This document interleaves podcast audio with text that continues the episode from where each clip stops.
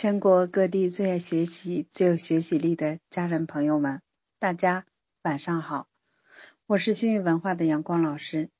今天晚上我们微课第十一节，爱要理解。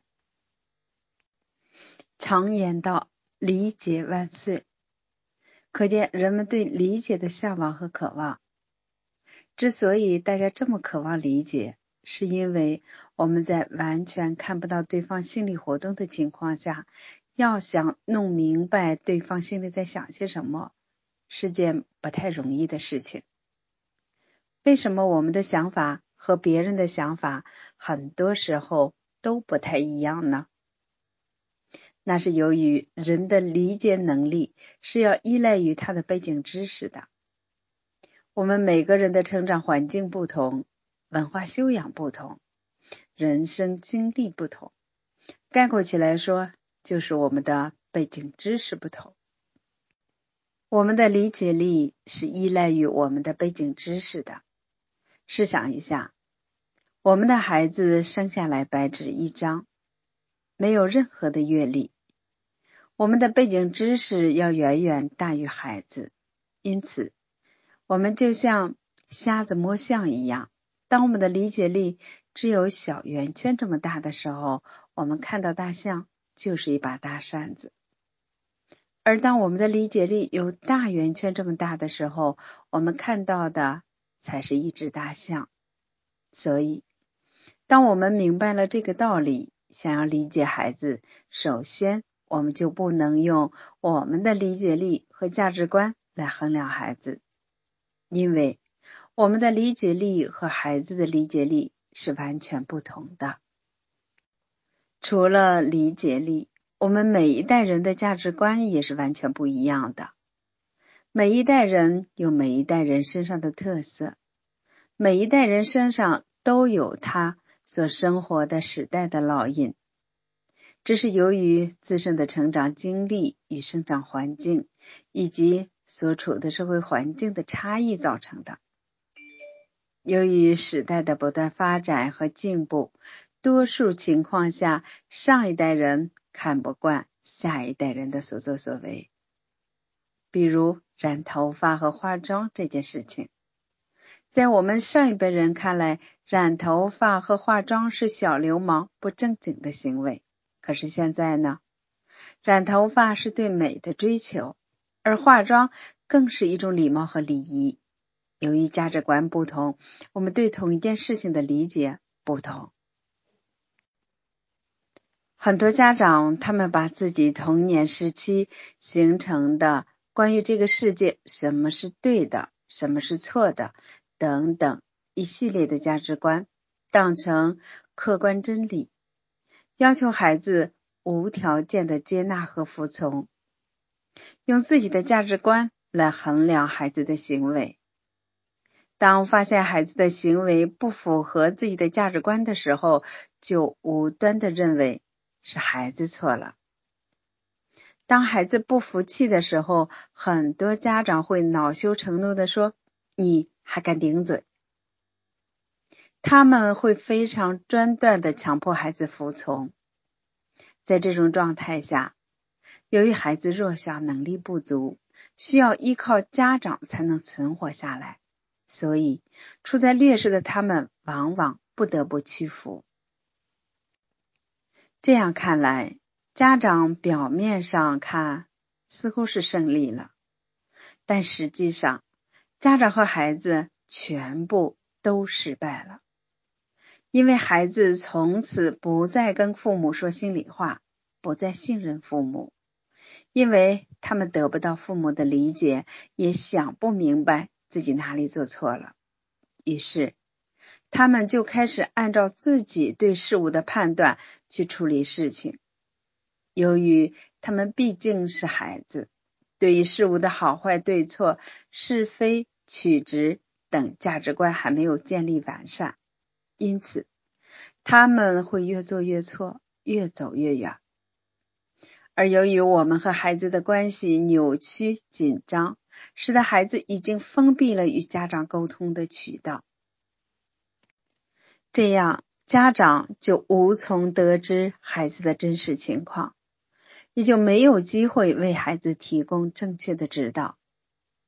下面我们分享一个案例：一个女孩子在高中的时期喜欢上了一个男孩，一米八五的个头，篮球打得特别好，他的目光总是被他吸引。但是女孩深知高中谈恋爱是不对的，所以一直瞒着父母。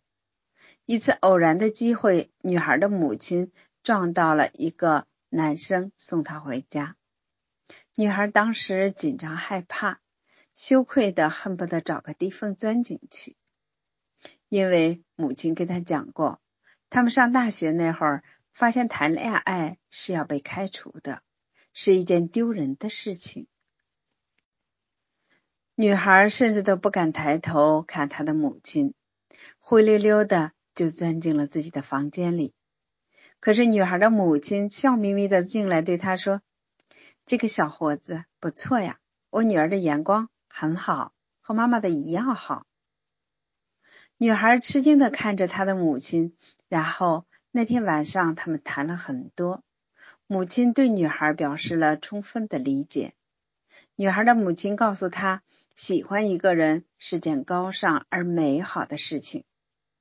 现在的时代和他们那个时候不同，我们从小就接触的是多元的社会，看到的、听到的也多，所以在高中时期喜欢一个人很正常，没有什么难为情和做错的地方。但是要协调好学习和感情的关系，毕竟。现在的首要任务是学习。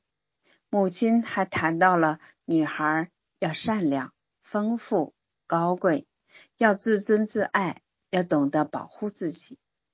如果对方不懂得尊重和保护我们，那也就不值得我们喜欢了。等等。那一夜的谈话让女孩一直记忆犹新。不仅使她放松了心情，又拉近了女孩和母亲的关系。后来，那个男孩子成为了女孩人生的另一半，是他宝贝女儿的父亲。理解的基础是平等，是我们把孩子放在一个和我们平等的位置上，像朋友一样的去沟通交流。很多家长说。我的孩子有逆反心理怎么办？不听话怎么办？其实这句话就说明，在孩子和你相处的过程中，你欺负他，你居高临下的对他进行压迫，所以他有逆反的心理。当你在叙述这件事情的时候，其实是在叙述你的罪证呀。如果你能平等的对待他，那只有我们的意见不统一，怎么会有叛逆呢？身为父母，我们是孩子生命中最重要的人，他的很多生命基础都是从我们这里获得的。如果我们真心的想帮助他、指导他，那么平等就是基础，方法就是倾听。理解的第一步。就是倾听，在家庭教育中，学会倾听孩子讲话是理解的基本要求。倾听是表示关怀的一种方式，可以使亲子之间形成良好的关系，并建立彼此间的友谊。它应该引起父母足够的重视。家长要认真的倾听孩子的心声，让孩子感觉到。你对他的重视，孩子会越来越信任你，他会向你吐露心声，让你知道他对事物的看法和感觉。学会倾听，不只是听孩子讲话，而是一起交心。孩子和父母一起共创一个共享快乐的世界。在交流的过程中，不仅要听他说话，还要注意他说话时的语气和表情，并表示谅解、认同或同情等恰当的回应情绪。对于他的感受和意见，不要做出轻率的结论。如果能够多与孩子交心谈心，大人和孩子就处在没有墙壁、互相理解的安全感之中。认真倾听不能只是一种姿态。如果我们把倾听只是当做一个技巧使用，只是用此来骗取孩子的信任。套出他们的真实想法，一边做出倾听的样子，一边想着反驳的理由和怎么样说服孩子转变他的想法，完全不考虑孩子的感受，不去思考孩子为什么会有这样的想法，以及这些想法可取之处。只要有不符合我们自己看法的内容，就一概否定，内心深处还是认为。以孩子的经验和认知，他能懂什么？如此反复几次，孩子便有上当的感觉，就不会再接受你的倾听了。因此，倾听一定要以平等和尊重为基础。理解的第二步，就是要找出背后的原因。家长把孩子视为朋友。认真的倾听孩子的心声，而不带自己的偏见，也就是自己的价值观来看待孩子的行为。站在一个朋友的角度，单纯的了解孩子内心感受的同时，要客观的分析孩子一个行为背后的心理原因，也就是要不加评判的搞懂孩子心里到底在想什么。一件我们认为不该做的事情，孩子没有经过你的同意就做了。我们要知道他为什么这么做，心里是怎么想的。在整个的过程中，家长只有只是一个旁观者，而不是当事人或利害关系人。家长应该以放松的心情与孩子沟通交流。如果我们成为孩子的知心朋友。那么我们就知道了孩子不正确的行为背后的心理原因，从而找到改变他外在行为的方法。比如，男孩子抽烟这件事情，我们正常人肯定都认为抽烟是不好的。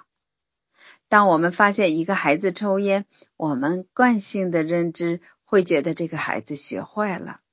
所以，当父亲。发现自己的孩子抽烟，会大发雷霆的指责孩子。这样做的结果是什么？问题解决了吗？孩子不再当着我们的面抽烟，而是跑到社会上、网吧里去抽。这可能真的会使孩子接触到坏人，真的学坏了。我们应该做的是平等与尊重。站在一个旁观者的角度，不带自己的偏见色彩，不评价对与错，单纯性的去倾听孩子为什么要这样做。他可能是遇到烦心事了，学着大人和电视里的样子，认为抽烟能够解除烦恼；也可能孩子认为抽烟很帅，男子汉都应该抽烟，于是他想通过抽烟来提升自己的魅力等等。当我们找到了真实的原因，我们才能找到方法去解决和处理问题。孩子的一个简单的行为背后，有着太多我们不了解的原因，并不像我们表面上看到的那么简单。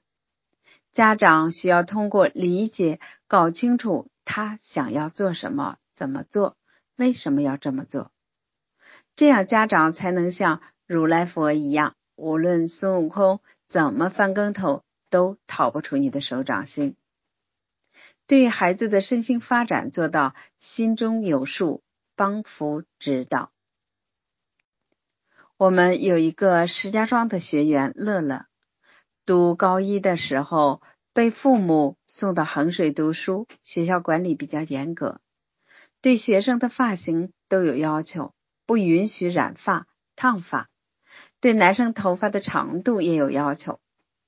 在放寒假的时候，乐乐理了一个新发型，还染了颜色，看上去很酷、很时尚。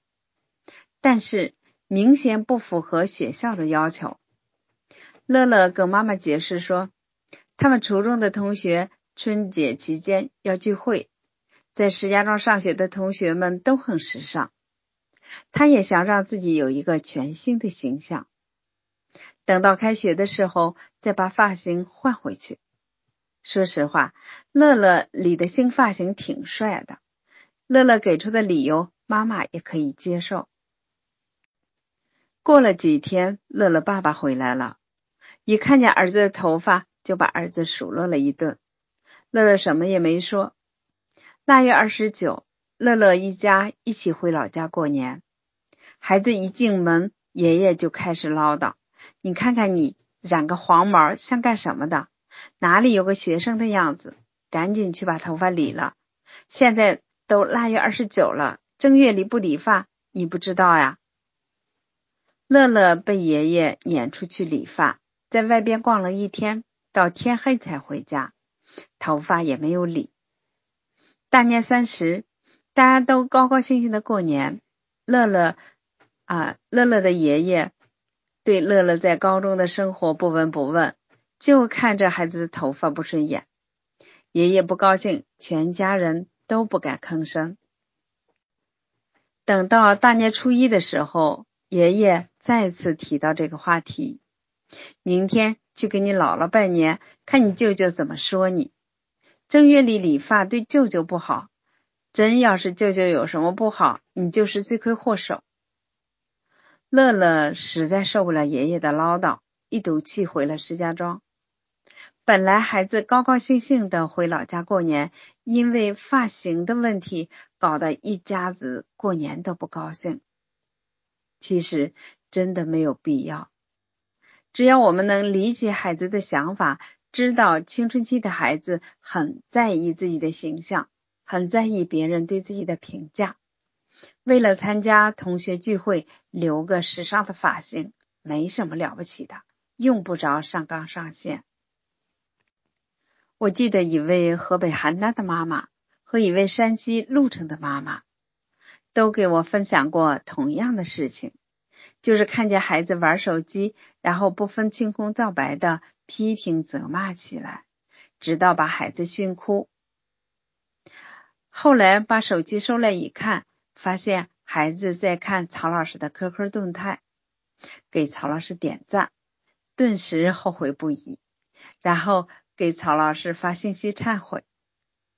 毛主席也曾经说过：“没有了解就没有发言权。”在对孩子做出任何判断以前，特别是想发火的时候，一定要设置一个暂停键，先听听了解，然后再运用我们二十一天所学的内容去跟孩子沟通。好，今晚的微课就到这里，明天晚上八点。我们再见。好，今日作业，今天跟孩子坐在一起，给他讲讲这一章最后的这个故事吧。讲完了，可以跟孩子聊聊天，可以让孩子谈一谈他认为这个母亲做的对不对，可以讲一讲孩子记忆中有哪些印象深刻的关于你理解他或者不理解他的事情。没有评论，没有对与错，就是倾听与交流。把你事后的感受写下来，这是你继续的动力。